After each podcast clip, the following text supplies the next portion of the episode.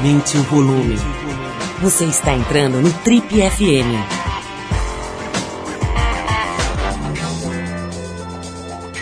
Oi, eu sou o Paulo Lima e a gente está começando agora mais um Trip FM, o programa de rádio da revista Trip. Já são mais de 30 anos no rádio brasileiro. Olha só, você anda meio cabisbaixo, insatisfeito, macambúzio no trabalho? Se você está procurando uma carreira mais interessante, mais compensadora, com mais sentido, está procurando uma causa para viver, ou mesmo você anda apreensivo com o futuro do Brasil, da economia, anda pressionado pelos negócios que não estão muito fluindo e tal, o planeta meio, meio zoado. Fica ligado aqui, no Triple FM de hoje a gente vai receber o Alexandre Teixeira, que é jornalista e escritor que se especializou ao longo dos anos em economia e negócios e acaba de lançar o segundo livro da lavra dele, De Dentro para Fora, como uma geração de ativistas está injetando propósito nos negócios e reinventando o capitalismo. Entre outras coisas, o Alexandre vai mostrar para a gente um, que, que, em paralelo à crise econômica e ambiental, está nascendo aí um mercado eh, baseado em novas lógicas, em novos modelos de negócio, que não tem só o lucro como objetivo, né? E em alguns casos, na maioria dos casos até, quando eles conseguem entender essa nova lógica, passam a ter inclusive mais lucro ainda. Ou seja, tem um novo jeito aí de se relacionar com a ideia de trabalho, com as outras pessoas, com a ideia de lucro, que o Alexandre tem pesquisado profundamente há algum tempo. O Alexandre fala também, claro, sobre a felicidade no trabalho, a, sobre as leis aqui no Brasil, as leis trabalhistas aqui no Brasil, que são uma espécie de âncora aí para o desenvolvimento do país, sobre negócios disruptivos, que é o tema da Trip de maio agora, a Trip que está nas bancas, e mais um monte de coisa bem interessante aqui nesse papo do Trip FM de hoje com o jornalista especializado em economia Alexandre Teixeira. Mas é o seguinte, vai abrir o Trip FM de hoje enquanto você vai se preparando aí pensando em como absorver bem essa conversa aqui com o Alexandre. A gente vai de Rafael Sadik e a faixa 100 Yard Dash do disco The Way I See It de 2008. Depois da música a gente volta aí sim para falar sobre negócios, sobre os novos jeitos de trabalhar, de se comportar e de de empreender também, aqui com o jornalista e escritor Alexandre Teixeira.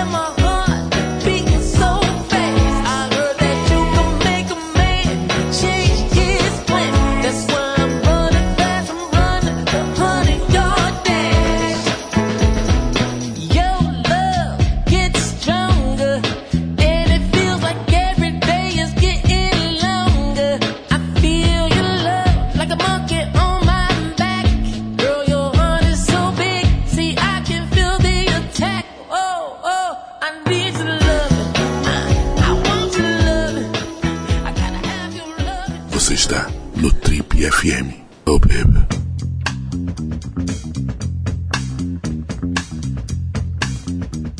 Ele é jornalista formado pela Casper Libero de São Paulo e trabalhou em algumas das principais redações do país, sempre na área de economia e de negócios. Foi repórter do Jornal da Tarde e do Valor Econômico, além de editor das revistas Isto é Dinheiro e Época Negócios. Em 2012 lançou seu primeiro livro, o Felicidade S.A., obra onde ele aprofunda o assunto gestão de pessoas no ambiente corporativo e foca na importância do sentido, da causa, do propósito para uma carreira deslanchar, para que a pessoa se encontre e encontre satisfação no trabalho. O papo hoje aqui no Trip é com Alexandre Teixeira, escritor que acaba de lançar o seu segundo livro. Esse se chama De Dentro para Fora, como uma geração de ativistas está injetando propósito nos negócios e reinventando o capitalismo. Alexandre, antes de mais nada, brigadíssimo para você ter vindo aqui, né? Sei que você está na correria aí, lançando livro, começa a ter uma série de, de convites, palestras, etc. Obrigado por você ter vindo aqui, um prazer te rever e te receber aqui nas nossas modernas, amplas e espaçosas instalações. Obrigado a você, super oportunidade para mim, um prazer. O Alexandre, primeiro assim, a gente estava conversando aqui antes de começar o programa, sobre a evolução, ou enfim, acho que nem sei se esse é o termo, mas a diferença entre os dois livros, né? Quer dizer, o que você estava me dizendo é, é que no primeiro livro, Felicidade S.A., talvez o foco tivesse um pouco mais em cima do trabalho mesmo, né? do fazer ali, da operação, do, do da, da, função da pessoa na organização e da organização como um grupo de pessoas. Parece que nesse segundo o enfoque é um pouco mais nos negócios, né? Explica um pouquinho a diferença entre os dois trabalhos e essas duas pesquisas, principalmente. Legal, é exatamente isso. O Felicidade SA trata do mundo do trabalho, discute felicidade no trabalho é, ela, ele tem um tema-chave que é propósito para o trabalho. A ideia de que se você sabe por que você está fazendo o trabalho que você faz, você tem muito mais chance de ser feliz, de conseguir ter uma realização profissional bacana do que simplesmente se você trabalha pelo salário no final do mês. O De Dentro para Fora é um livro que trata do mundo dos negócios, do mundo das empresas. E, de novo, tem um componente chave dessa história que é o propósito. Se você sabe por que você faz negócios, por que você abriu uma empresa ou administra uma empresa, você tem mais chances de administrar de um jeito que tenha um impacto positivo para as pessoas que trabalham contigo, para a sociedade de maneira geral. Então, são dois livros que têm essa ligação estreita com o propósito, um olhando o propósito no trabalho, o outro olhando o propósito nos negócios. Alexandre, é interessante conversar com você, né? Porque você, apesar de novo, já está observando o mundo do trabalho dos negócios há muito tempo como jornalista, né? Você tem aí, sei lá, o que, uns 20 anos de carreira, mais ou menos? 20 anos de redação.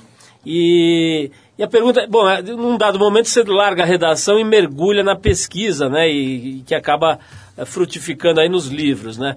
Então a minha pergunta é a seguinte, cara, nesse período em que você está pesquisando e também considerando a tua experiência, a tua visão de jornalista anterior, você acha que a gente está evoluindo de verdade, cara? Porque agora, por exemplo, nesse período agora em que a economia é, é submetida a uma pressão violenta, né? A gente está vivendo isso aí nos últimos 12, 18 meses, sei lá, alguma coisa parecida.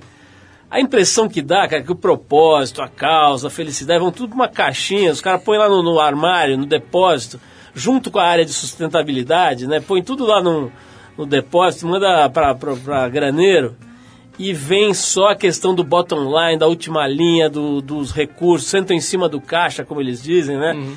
E começa uma mentalidade mais, sei lá, talvez mais burra até, mais antiquada, mais, é, enfim, menos contemporânea. Essa é a impressão que dá. Faz sentido essa análise? Faz sentido. Ah, o ponto-chave para mim é quando você diz, coloca numa caixinha junto com a sustentabilidade. É exatamente disso que se trata e está evoluindo, que é a sua primeira pergunta, ou se esse universo dos negócios está evoluindo. Está evoluindo. É, essa discussão sobre pessoas, sobre propósito, ela é parte da discussão sobre sustentabilidade. Ela é um pedaço dessa agenda de sustentabilidade que vem depois da, do abre-alas da agenda de sustentabilidade, que é meio ambiente. Então, eu entendo que a gente está vivendo agora, do ponto de vista dessa discussão de por que, que as pessoas trabalham e por que, que as empresas fazem negócios, uma situação similar àquela que a gente viveu em algum momento dos anos 90, quando entrou é, na agenda das companhias essa discussão sobre meio ambiente. Na época Eu, ecologia, né? Era ecologia, é, eram os ecochatos. Eu acho que hoje a gente tem um pouco dos laborchatos, entre os quais eu me incluo, que é gente que quer colocar essa agenda do trabalho dentro das empresas. E vem essa do geração... trabalho da felicidade? A agenda da felicidade no é. trabalho dentro das empresas, bem, bem corrigido. É, e tem uma turma que eu, que eu procurei retratar no de dentro para fora que está fazendo um movimento importante para injetar propósito dos negócios. Agora, sua, sua análise está correta. Quando você tem um momento de retração da economia, a maior parte das empresas é, corta o que entende ser um luxo que está oferecendo para os seus colaboradores, está oferecendo eventualmente para a comunidade onde ela, onde ela atua e se foca no resultado financeiro. É compreensível, mas ao mesmo tempo é quase contraditório, é como se, se você apertasse mais as pessoas no momento da crise, você conseguisse um, um melhor resultado. Eu acho que isso é verdade até um certo ponto, depois de um certo ponto é contraproducente. Achar que você apertando as pessoas e mudando o seu modo de administrar para um modo de crise, você está você tá fazendo a melhor forma de gestão possível. É, para dizer em português muito claro, vale aquela expressão: se apertar demais, espana. Eu realmente acredito que tem gente apertando demais e já estou vendo empresa espanar. Alexandre, uma coisa que eu acho legal a gente trazer é o seguinte: você fala aqui, no próprio título, né, ou no subtítulo aí do seu livro, é, na ideia de reinvenção do capitalismo, né, reinventando o capitalismo. Uma coisa que eu acho legal trazer aqui para a mesa, cara, o, a questão do mercado de capitais, né? Uma das grandes molas propulsoras do capitalismo moderno são as, são as, as bolsas de valores, né, o mercado de capitais, as empresas que abrem o seu capital para investidores e tudo mais.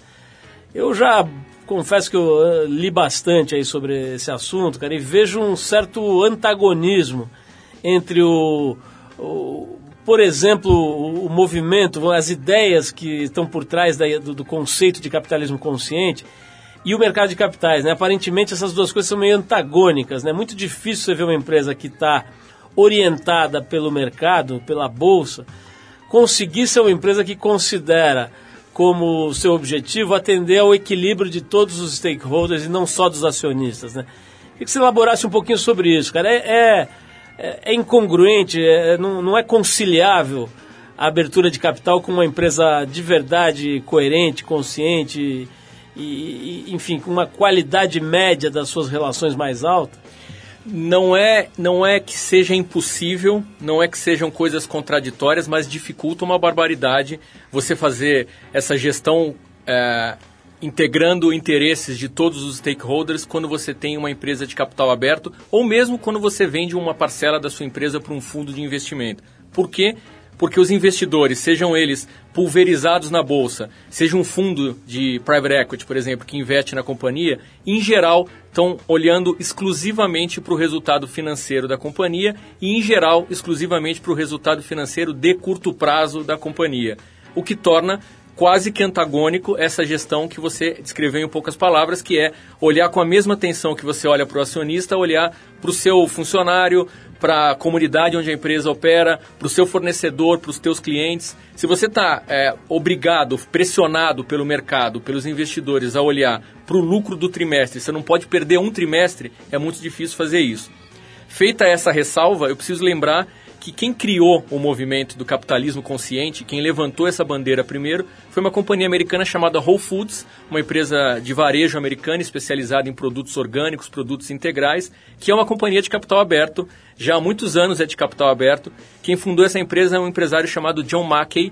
Ele foi hippie, é, nos anos 70 ele começou a, a engatinhar no mundo dos negócios, se deu mal, quebrou, acabou criando a Whole Foods, é, com um jeito muito diferente de fazer negócios, mas a Whole Foods cresceu uma barbaridade. É uma empresa que hoje fatura mais de 10 bilhões de dólares por ano, emprega mais de 60 mil pessoas e tem capital aberto. Então, não são coisas excludentes, mas é uma dificuldade grande conciliar essas duas coisas. A gente vai fazer uma pausa para ouvir música. Na volta eu vou querer saber se já existe investidor financeiro consciente, com outra mentalidade. Parece que já tem aí uns fundos e alguns capitalistas aí com outro tipo de mentalidade na hora de investir numa empresa. Né? Você falou sobre os fundos de private equity, vamos falar disso. Mas antes a gente vai para um outro planeta. Aqui a gente vai tocar o disco novo da Tulipa Ruiz, que, que é muito bonito esse disco aqui. A gente vai tocar a faixa Jogo do Contente. É, esse disco novo se chama Dancer. Tá bem legal, teve show dela aí fim de semana passado, bastante sucesso aí a Tulipa Ruiz nessa fase mais recente da carreira. Vamos então de Tulipa aqui, a gente já volta com Alexandre Teixeira para dizer para nós. Se os capitalistas continuam frios e calculistas, verdadeiros boitatás do sistema, ou se já tem uns capitalistas com outra mentalidade aí. Vamos lá, Tulipa Ruiz, a gente já volta com o jornalista e escritor Alexandre Teixeira. Vamos lá.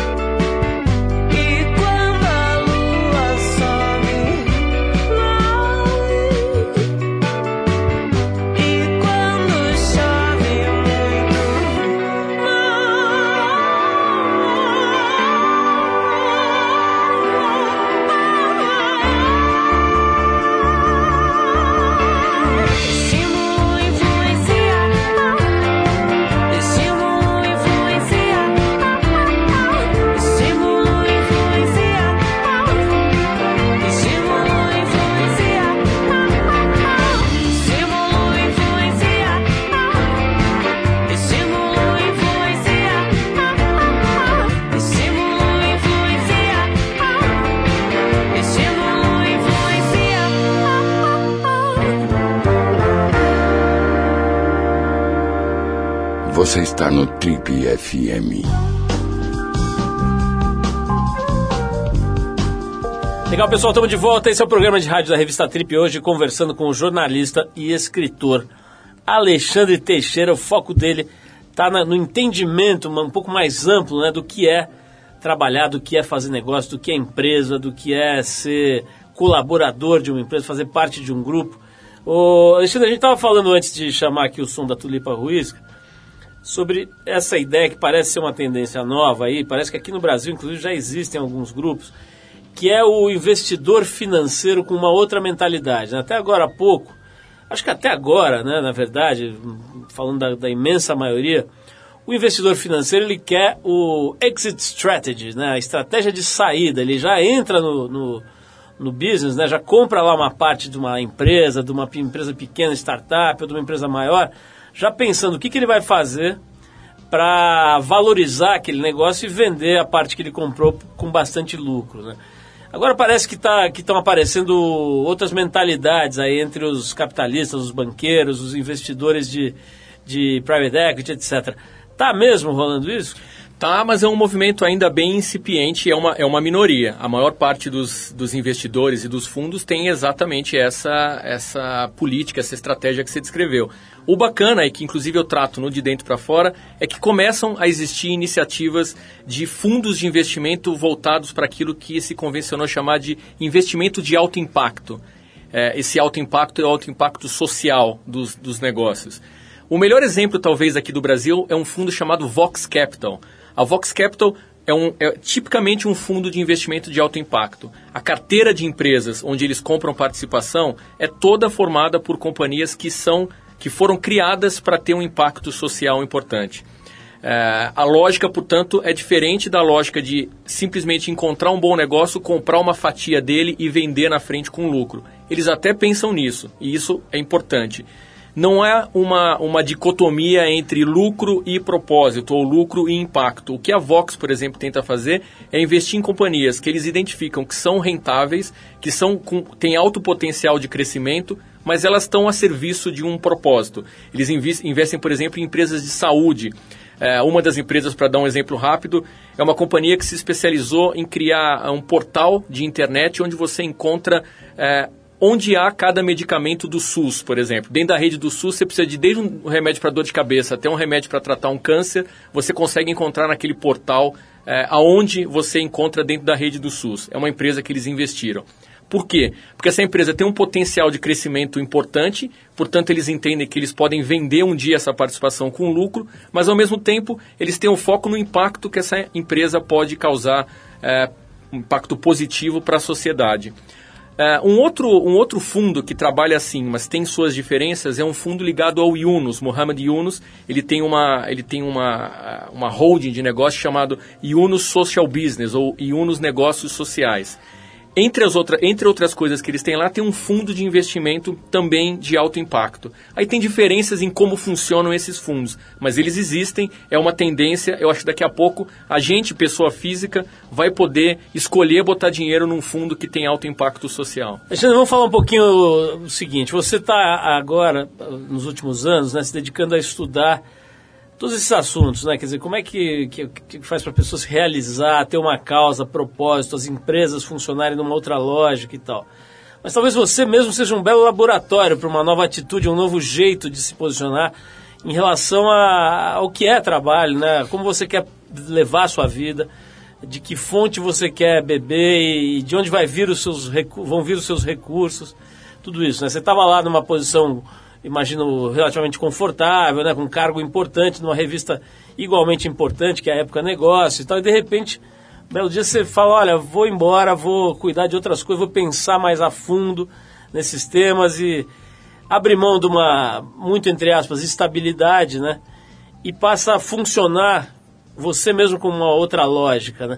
Agora que isso já tem o quê? Uns dois, três anos, né? Vai fazer quatro, quatro agora anos. em junho, né? Agora que já faz quase quatro anos, como é que você analisa esse movimento, cara? Você se arrepende de alguma coisa, se orgulha de alguma coisa? Como é que, você, como é, que é a tua leitura disso? Não, não, arrependo, não me arrependo de nada, mas eu não gosto de glamorizar, porque tem muita gente que fala assim, ah, isso é o que eu quero para minha vida, é, é como você é corajoso eu acho que é isso que eu quero para minha vida, eu não tô, eu não tô arrependido e não digo para as pessoas não façam, mas é cheio de altos e baixos. Eu tô andando de montanha russa faz quatro anos, então eu tinha realmente um cargo bacana numa revista legal tinha prestígio, tinha grana no, no bolso todo mês, É, tinha um monte de coisa legal. Que quando você toma a decisão, como eu tomei, de sair desse, desse mainstream profissional, você perde essas coisas. E tem gente que diz que isso não importa, que o importante é ter propósito e tal. Ter propósito é importante, mas essas outras coisas importam. Eu, eu não me arrependo, mas eu sinto saudade do meu salário quase todo mês. É, não gosto de glamorizar essas coisas. É, agora, eu tenho orgulho de um monte de coisa que eu tô, que eu estou construindo. Eu tenho orgulho, por exemplo, dos meus dois livros. É, em vários momentos eu achava que não ia conseguir terminar os dois livros, por várias demandas que surgem. Então, é uma super experiência, mas é uma montanha-russa. Faz quatro anos que eu estou andando de montanha-russa. Vamos parar para ouvir música de novo, mas eu vou querer voltar para saber como é que anda a cabeça do empresariado brasileiro, né? Acho que está bem bagunçada nesse momento, mas não é nem assim em função do momento, é a mentalidade mesmo. Quero saber de você que está pesquisando isso, se a mentalidade meio tosca, meio tacanha que a gente vê por aí, se ela está dominando ou se ela está perdendo espaço. Vamos falar disso já já, mas a gente inspirados aqui pelos negócios disruptivos por esse momento meio meio zoado, meio doido da economia mundial, a gente vai agora de Joy Division e o clássico Disorder a faixa que abre o primeiro disco dessa banda britânica chamada Unknown Pleasures, que é um disco importante de 1979. Vamos então de Joy Division, daqui a pouquinho a gente volta com o Trip FM, hoje conversando com um jornalista e agora escritor especializado em economia, negócios e o, o meio ambiente né, do business, o Alexandre Teixeira. Vamos saber se a cabeça dos empresários está melhorando ou está indo, está entrando em parafuso de vez. Vamos lá.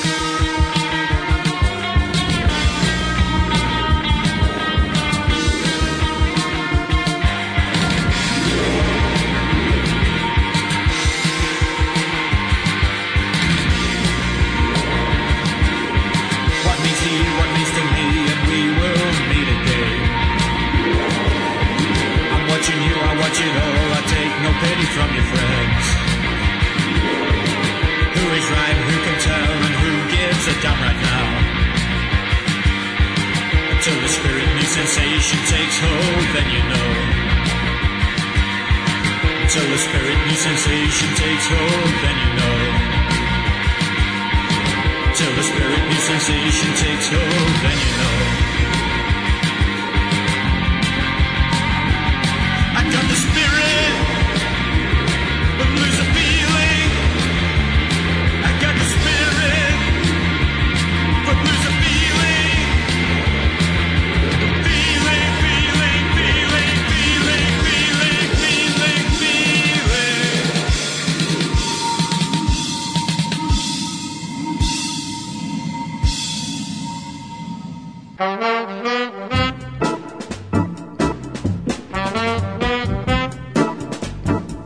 Estamos de volta ao Trip FM, hoje conversando com o jornalista da Faculdade Casper Libero, que já trabalhou em várias redações importantes, Jornal da Tarde, Valor Econômico, Isto é Dinheiro, Época Negócios, e agora está publicando seu segundo livro, De Dentro para Fora, um livro interessante aqui, o primeiro se chamava Felicidade S.A., e esse segundo, De Dentro para Fora, tem um subtítulo que é bastante esclarecedor, Como uma geração de ativistas está injetando propósito nos negócios e reinventando o capitalismo. A editora é Arquipélago Editorial. Alexandre, a gente estava falando aqui sobre a mentalidade do, do empresário. Eu ainda hoje, cara, vou, visito, enfim, a vida da gente é não só de, de, de tocar uma empresa, mas também de conversar com muitas outras e de, e de prestar serviço para outras tantas, né? E a gente ainda vê por aí bastante, cara, conceitos como, inclusive escritos na parede ou naqueles cartõezinhos com missão, visão e valores. Você vê lá o, o objetivo da nossa companhia é gerar os maiores resultados possíveis para os nossos acionistas. Né? Recentemente, eu tive numa empresa que tinha isso escrito na parede. Né? Isso me pareceu bastante, enfim, obtuso no, no mundo atual. Né? Quer dizer, o cara está basicamente tá dizendo: olha, nosso negócio aqui é grana e o resto é, é detalhe. Né? Infelizmente, essa é a mentalidade vigente em boa parte do, do Brasil e acho que do mundo também. Né? A gente falou do John McCain lá do, do Whole Foods e tem vários outros exemplos, naquele primeiro livro lá do, do, da turma do capitalismo consciente, né? Acho que era o poder das empresas. O segredo das empresas mais queridas. Isso. Ali você vê vários cases, né? Me lembro da New Balance, da Nike, daquele Traders Joe e outros. Mas a verdade é que, tanto aqui no Brasil quanto lá fora, a mentalidade vigente ainda é essa da grana e o resto que se dane, né? Isso está mudando de verdade? Você sente um movimento consistente, cara? Ou, é, ou fica só nas beiradas, assim, naquela turma um pouco mais avançada, que tem, um, enfim, valores um pouco mais sofisticados? Quer dizer, isso consegue, você acha que isso consegue vir para o mainstream, assim ou não? Eu acho que sim, e de novo eu faço a analogia com o que a gente viu em relação ao meio ambiente nos anos 90 e o quanto a gente avançou de lá para cá. É, eu acho que hoje está nas beiradas e hoje está no discurso. É parecido de novo com o que a gente chamava do greenwashing, que eram as empresas com um discurso verde que não tinha é, reflexo nas suas práticas. A maior parte das empresas que falam de propósito hoje falam é, porque precisam ter um discurso para atrair profissionais, principalmente profissionais mais jovens, tem toda essa mística em torno da geração Y, que é uma força de pressão, e até é, para atrair consumidores, atrair investidores. Então, as empresas estão assimilando esse discurso sem que necessariamente já estejam incorporando as práticas. Agora, existe, existem várias frentes de pressão empurrando as empresas para uma mudança. Pelo menos três frentes de pressão: consumidores, começou antes, movimento do consumo consciente é, é um movimento importante trabalhadores, quando você vê as empresas reclamando, os empresários se queixando de rotatividade muito alto muito alta na base das companhias, é pressão dos trabalhadores. E quando você pensa em investidores, que a gente falou há pouco, é uma nova frente de pressão. Então, algumas empresas estão se adaptando por idealismo, são muito poucas. Várias empresas estão se mexendo por pragmatismo. De alguma maneira, isso, a mudança está acontecendo. Perfeito. Olha só, cara, é, quando eu penso nesse, nesse tipo de mudança, a gente está fazendo agora, nesse momento, está tá nas bancas, na verdade, nesse momento, uma edição da Trip sobre essa história de disrupção, né, que é a palavra da vez aí. E a gente fala inclusive da disrupção radical em alguns setores da economia e de negócios, né? Os exemplos mais óbvios, talvez, que estão ali de alguma maneira mostrados nessa edição da Trip, são, por exemplo, do, do, do Uber, né, do Airbnb, essas coisas que estão realmente botando de perna para o ar, né? Certos setores de atividade. Quer dizer, táxi existe desde sei lá quando, né, começo do século XX, ou talvez até antes, né? E de repente vem um negócio e desmonta aquela lógica, né? É, o Airbnb também está mexendo seriamente com a indústria hoteleira porque você tem um outro jeito de viajar e de se hospedar, né? Como é que é isso, cara? Essa, essa, você acha que esse tipo de, de quebra de paradigma, para usar um outro chavão aí, vai continuar meio ad eterno? Daqui a pouco você vai ter um, sei lá, um outro jeito de fazer transações financeiras e, vai, e vão acabar os bancos convencionais. Você acha que esse processo não tem fim? Acho que não tem fim. Isso, isso chama destruição criativa. É um conceito da economia clássica. O Schumpeter, um economista importante, falava disso. E não, e não para mesmo. É, essa, essas duas empresas que você citou, Uber e Airbnb, são dois exemplos de proa e de ponta do, do, da chamada economia do compartilhamento, da sharing economy. E nós só começamos a ver os impactos desse, desse novo jeito de pensar negócios em vários setores. Hotéis e transporte urbano, por exemplo. O, o, o próximo setor que muita gente diz que vai ser é, afetado por essa inovação disruptiva é exatamente o, o setor financeiro. Você começa a ter startups é, já com um porte interessante nos Estados Unidos, fazendo pontes diretas entre quem tem dinheiro para investir e quem tem dinheiro para aplicar, que é tipicamente uma função do banco. É a mesma lógica do táxi, é a mesma lógica do Airbnb. Desintermediar. É, a desintermediar é, uma, é, um, é um conceito chave da economia do compartilhamento e a gente só começou a ver é, o efeito disso. Então não tenho dúvida que isso não, não vai. Nós, nós não vamos ver isso parar, certamente. Eu vou, vou parar para ouvir música de novo aqui com você, com a banda norte-americana chamada Spoon, a faixa New York Kiss, do disco lançado ano passado por esse grupo chamado They Want My Soul, eles querem a minha alma. Deve ser uma, um corporate guy falando, né? é, vamos então ouvir esse som aqui que, que tem a ver com o que algumas empresas por aí pedem para os funcionários. Pedem não, né? Arrancam dos funcionários. Vamos lá, Spoon com They Want My Soul. E daqui a pouco a gente volta com Alexandre Teixeira aqui no Trip FM. like your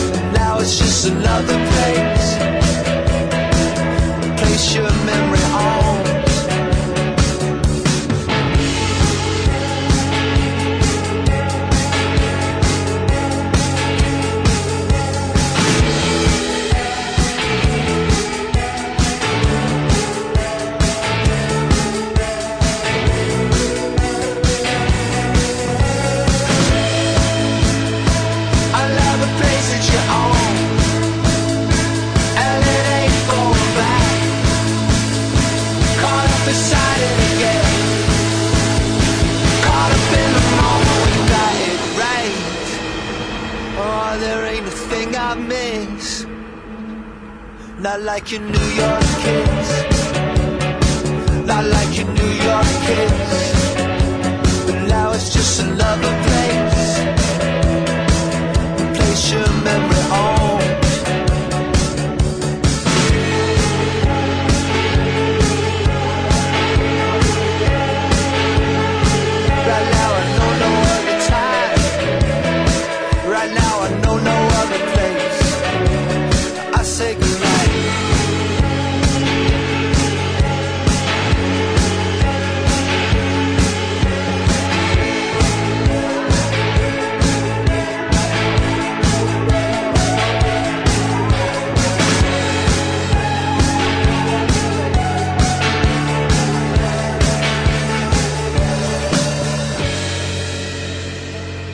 Você está no Trip FM.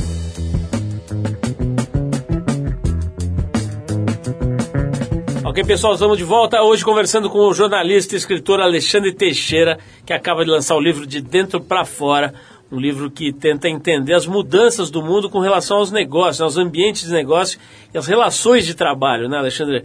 E a gente tem visto muito se falar sobre rela as relações de trabalho, tem lei sendo pensada, sendo repensada. Aliás, esse, esse é um ponto interessante, né? até, até que, em que medida, cara, você acha que o que a mentalidade empresarial brasileira e a performance empresarial brasileira são travadas pela legislação, cara. Você tem, você passa por aí na tua pesquisa? Passo, eu, é, vamos dizer, tangencio esse ponto. É, tem uma discussão importante que tem a ver com novas formas de trabalhar. Você citou há pouco uma experiência que vocês fizeram aqui na Trip, que era as pessoas trabalharem de casa. Essa experiência talvez por um mês não seja problemática, mas se você instituísse que esse é o modo de trabalhar na TRIP, você sabe que você teria um problema com a justiça do trabalho que exige ainda que se é, é, estabeleça o tempo que as pessoas estão trabalhando. Você precisa se talvez fiscalize, inclusive. Se fiscalize. É, não necessariamente as pessoas precisam bater ponto, mas é preciso supostamente que se saiba a hora que as pessoas estão entrando, estão saindo. E se estiverem fora do trabalho e forem acionadas por e-mail ou por telefone celular, ainda podem é, alegar que isso é hora extra. Então você tem um problema de, de legislação trabalhista que é, em alguns casos que eu trato no de dentro para fora, que são empresas que estão realmente querendo radicalizar um pouco a maneira de organizar o trabalho, isso é problemático. Por exemplo, empresas que é, querem tratar cada um dos seus funcionários como empreendedores, é, é sendo o mínimo, é, o mínimo paternalista possível e dando cada vez mais responsabilidade para as pessoas é, fazerem, por exemplo, sua, seu, seu plano de saúde, sua é, fundo para aposentadoria. Você tem problemas é, trabalhistas também com isso. Então, aqui no Brasil, acho que a gente tem um duplo desafio em relação à, à legislação trabalhista. O desafio de flexibilizar no topo, que são pessoas que têm uma, um nível de qualificação que permite a elas é, cuidar da própria vida, para falar em português claro, e ao mesmo tempo, talvez tenha que enrijecer a aplicação da lei trabalhista na base. É só a gente ir até o Bom Retiro para ver que tem gente trabalhando em condições desumanas em São Paulo, no centro de São Paulo. Então é complicado flexibilizar no topo e é, é, enrijecer na, na base. Complicado, mas muito interessante essa tua colocação, essa tua visão. Sabe que outro dia eu estava conversando com uma juíza do trabalho conheci ela ali para você bater papo e tal, e ela veio me dizer, quer dizer, eu estava falando justamente sobre isso, né, como é obsoleto todo o sistema e tal. E ela falou, olha, mas você não sabe o que tem de escravidão aí, de gente explorando gente, né? Então acho que essa tua colocação é bastante pertinente e inteligente. Agora é o seguinte, cara, vamos falar da tua vida de novo, eu quero, quero carafunchar a sua vida nesse momento.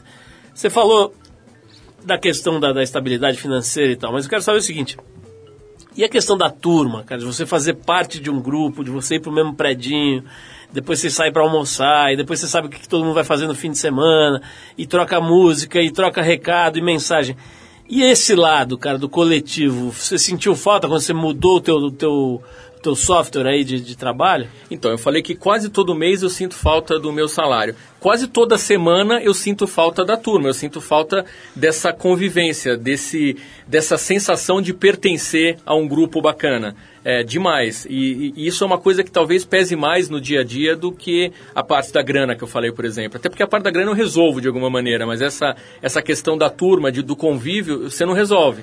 É, na verdade, o que eu tento fazer quando eu tenho tempo é marcar muita coisa fora de casa, porque eu acabei montando meu escritório em casa. E se eu não fizer um esforço para encontrar gente, levando em conta que hoje você pode se comunicar por WhatsApp, Facebook, é, celular, você não precisa, você não precisa necessariamente encontrar as pessoas pessoalmente. Eu tento fazer um esforço para encontrar as pessoas é, em, em encontros presenciais de carne e osso, mas isso não substitui. E eu acho que essa é outra coisa idealizada Muita gente fala, ah, o meu sonho é trabalhar de casa. É, experimente trabalhar de casa por um longo período e depois me conta se seu sonho continua sendo esse. É, é difícil. Agora, Alexandre, me corrija se estiver errado, mas essa evolução do pensamento ligado à gestão de negócio e tal, ela começa a tangenciar ali é, outros tipos de filosofias, de saberes, né? Inclusive os associados a religiões e tudo, né? Tem toda uma coisa de reumanizar, de olhar para o outro, de se relacionar de uma forma mais amorosa com o outro, com o grupo, com a vida. Não tem um pouco isso, cara? Quer dizer, as coisas não, não começam a, a, conversar, né? Quer dizer, aquele, aquele, o, o, a filosofia budista, por exemplo, e, enfim, e, e, na verdade o cerne de quase todas as religiões, né? Que é essa ideia de de procurar uma forma mais inteligente harmoniosa do- do- dos seres humanos se relacionarem, né? Ponto- a pergunta é a seguinte: será que a gestão vai, vai encostar na espiritualidade? Ah, está encostando. Tem um movimento importante que é um movimento de trazer a espiritualidade para o ambiente de trabalho, para o ambiente de negócios. E aí é preciso tomar um cuidado para definir a palavra espiritualidade, porque espiritualidade não é sinônimo de religião e não é correto entender que alguma religião se apropriou do conceito de espiritualidade. Tanto você disse que as religiões em geral, por mais diferentes que elas possam parecer, elas têm um, um, um cerne comum que tem a ver com essa maneira de você olhar para o outro, de você se relacionar com as pessoas à sua volta, amar as pessoas à sua volta. Tem muita gente que está que tá trazendo conhecimento desse universo da espiritualidade para o universo dos negócios, que é árido em geral. No Felicidade SA eu conto uma dessas histórias que eu acho muito interessante, de um cara que eu admiro bastante, venho acompanhando há alguns anos, me parece um cara muito consistente, que é o Sérgio Chaia. Nextel, foi, né? Foi presidente da Nextel, na época que ele me deu o depoimento para o Felicidade SA, meu primeiro livro, ele era presidente da Nextel. Depois ele, ele dirigiu também a Symantec aqui no Brasil. E ele é um cara que tinha como meta de vida ser presidente de uma multinacional antes dos 40 anos. E trabalhou igual uma máquina para bater essa meta e bateu com folga. Ele se tornou CEO de uma empresa é, multinacional, de uma subsidiária de uma empresa multinacional aqui no Brasil, aos 37, se eu não estou enganado. Só que ele se deu conta, quando chegou à presidência da empresa, que isso não tinha feito ele ficar mais feliz.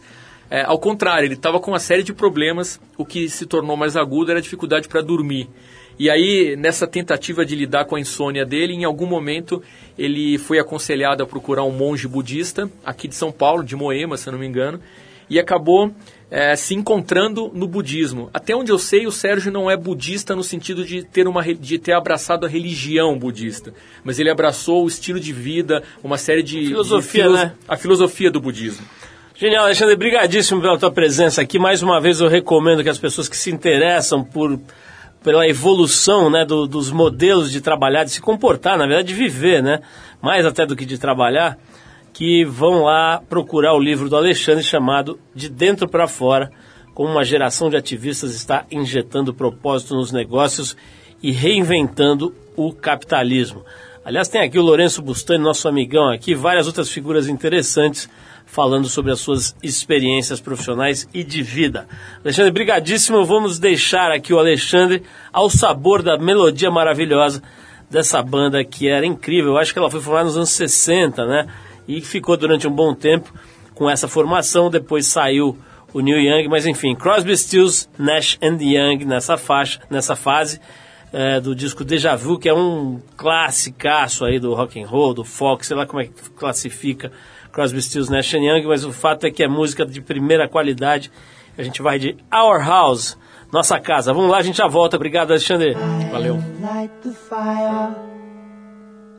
You place the flowers in the vase that you bought today.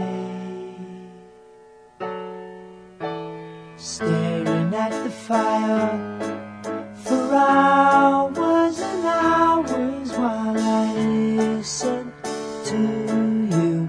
Play your love songs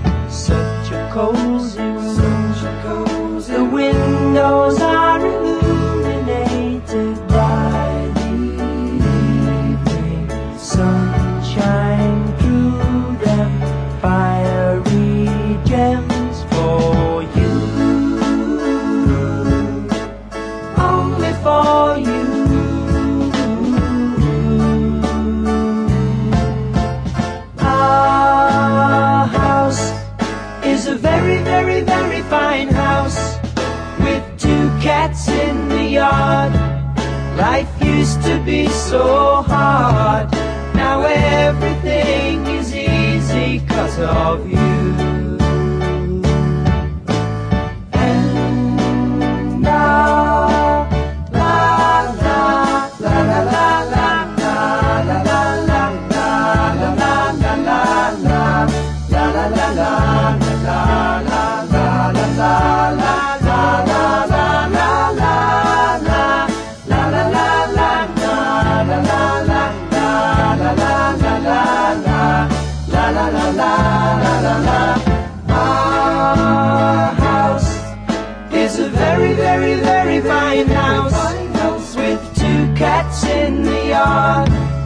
Life used to be so hard.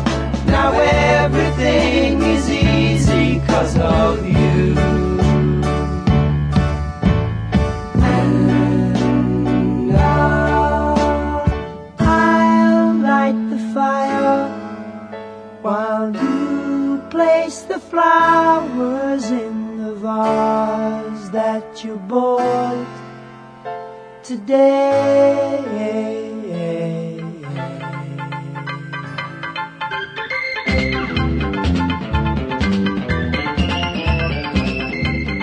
É isso, pessoal. O Trip FM é uma produção da equipe que faz a revista Trip está há 30 anos no ar. A apresentação de Paulo Lima, produção e edição de Alexandre Potashev. Para quem perdeu o programa de hoje, quer escutar de novo ou quer conhecer melhor o nosso trabalho, é só ir no trip.com.br. Lá você vai encontrar um arquivo com centenas de entrevistas feitas por nós aqui nos últimos 14 anos. E vai poder baixar essas entrevistas para escutar a hora que quiser e onde quiser. Ou você pode assistir a vários dos conteúdos produzidos pela Trip lá no YouTube. É só acessar youtube.com/trip. Na semana que vem a gente volta nesse mesmo horário com mais um Trip FM. Um abração e até a próxima.